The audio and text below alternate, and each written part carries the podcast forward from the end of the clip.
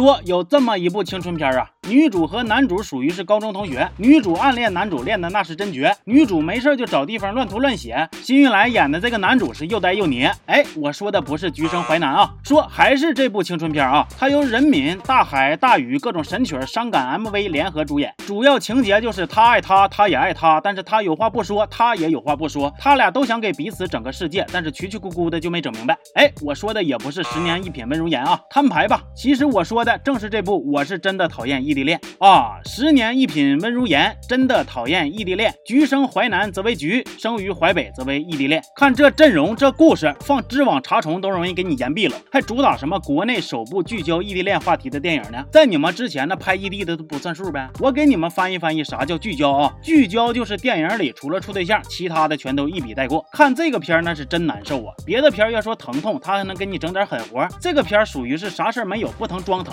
别的片那真是小刀拉屁股，好歹说让咱开开眼儿。这个片儿属于是针扎手指头，男女主再不挤出两滴眼泪，他都愈合了。看电影时候我都寻思，实在不行你让男主咬个打火机得了，何必搁这嘎木个张的不知道干啥呢？当然了，咬打火机属于是危险动作，非专业人士千万不要模仿。说电影开局十分钟，女主在高中毕业典礼上跟暗恋了三年的男主表白了，哪成想男主也暗恋女主，俩人就这么处成对象了。大学异地恋这不就开始了吗？完了就看他俩这对象处的呀，就跟这表白是一样顺呢。矛盾闹不过十分钟，一顿双向奔赴全能解决。大一时候女主就寻思，哎呀，我咋这么稀罕男主呢？完了，她就凭借各种渠道观察男主身边的风吹草动，这就是电影的主要矛盾点。等大二了呢，她又寻思，哎呀，不行啊，不能这么深陷其中啊，我得当把现充啊。完了，她又故意冷落男主，就这么来来回回折腾，电影差不多就大结局了。然而，即便是这么无聊了，有几个情节还是给我留下了深刻的印象。第一个情节是说，这个男女主冷战，完了，女主坐火车去找男主去，寻思玩一把惊喜，但是呢，她在车上发生点误会，让人带到派出所。邓超客串这个民警，就让女主给男主打电话，结果女主是说啥都不打，甚至还耍上脾气了。干嘛呢？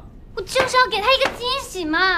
哎呦我去了，你跟谁撒娇呢，妹妹？作你对象也就拉倒了，咋还跑这儿闹来了呢？用不用给你放这个《警察荣誉》里边单拍一集啊？那咱说不是一家人，还真就不进一家门。虽然女主能作，但是好在男主情商也低呀。有一个情节是说男主的同学，这个无情的女工具人，她和男主走得很近，一直让女主有点嫉妒。有一天，女主又开闪现传送到了男主的面前，这个时候，男主和女工具人一起走出了实验室，俩人那是满满的默契感呐。女主见状，脸刷就拉了下来了。完了，大聪明男男主不但看不出。来是咋回事？竟然还领上女工具人，他们仨人一起吃火锅，而且他妈去的哪是火锅店呢？那简直就是茶餐厅啊！女工具人上来就跟男主说：“哎呀，上回你说好吃那个菜咋没点呢？”女主一听更不是心思了，心讲话：“你俩这是没少吃啊，感情我才是那个多余的呢。”咱就说啊，异地恋都这样了，还搁那嘎说啥七七八八的呢？要边界感，男主有吗？要安全感，男主能给吗？也别光说男主了，女主身边也有一个男工具人，就默默的舔呐。男主甚至都不知道他的存在，对象都处成这样了，还扯什么离根楞呢？更气人的是，片中这样式的情节往往都不了了之。这些工具人甚至都没说啥爱不爱的，忽然就消失了，连打扰都算不上啊。男女主也是小嗑一唠，立马和好，你都看不出来男女工具人出现的意义，除了膈应人一下子还有啥？就单纯激活一下子男女主，让他们爱的更深呗。鲶鱼效应算是让你们玩明白了。那如果说前半段是闹心，后半段简直就是煎熬啊！导演一共三板斧，奔跑大哭 music，这三板斧对着观众是叮咣一顿抡呐。明明啥大事都没有，电影里边愣是见缝插针的就给你一顿闹一顿作，一对小曲儿把这个气氛烘托呀。有时候我都怀疑片方是为了醋包顿饺子呀。讲话了，赶紧拍新片吧，咱家仓库里边又攒一摞子新歌了，再不拍装不下了。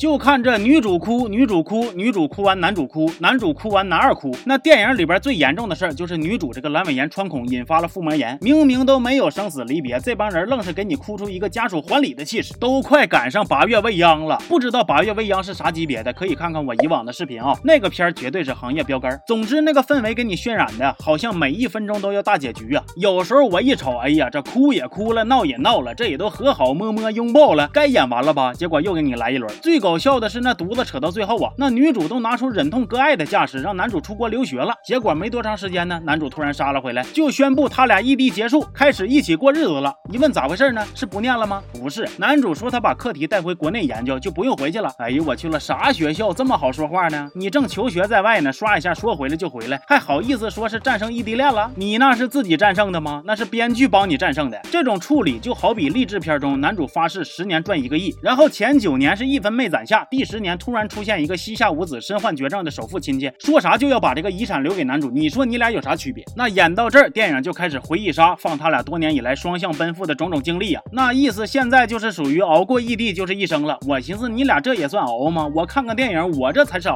啊。还有那男二和女二更是重量级呀，明明互相喜欢，女二就非得吊着男二，男二也是真给面子，真当舔狗啊。为了不异地，男二都不惜复读去考女二的大学，一年没考上又复读一年，得亏最后是考上了哎呀。大哥，你要是再复读，女二都毕业了，咋的？你还指望女二能为你蹲级呀？那你俩也算是双向奔赴了。总而言之，这个片就如网友们所说，像一篇异地恋的命题作文。要我说呢，它这个整体观感也像一张试卷，一分一道的选择题答的倒是不差，片中偶尔出现几个小细节还挺真实。但是到了那好几十分一道让他自由发挥的主观题，他给你大手一挥，糊了半片呢。别说写啥样了，就那个字儿都像老蟑螂爬似的，根本看不出个个数。我是真的讨厌异地恋，毒性八颗星，骂半天了。最后呢，说个题外话啊，这个片儿本来就是想借着异地恋话题进影院收割一波的，管它好不好看呢，也能为小情侣见面提供点娱乐。但是谁成想呢，上映时间好巧不巧的赶上这疫情严重了，这个片儿的受众异地恋的情侣也没有多少是能聚一块看它的，行吧？那么这期到这儿了，我是刘老师，咱们下期见，好。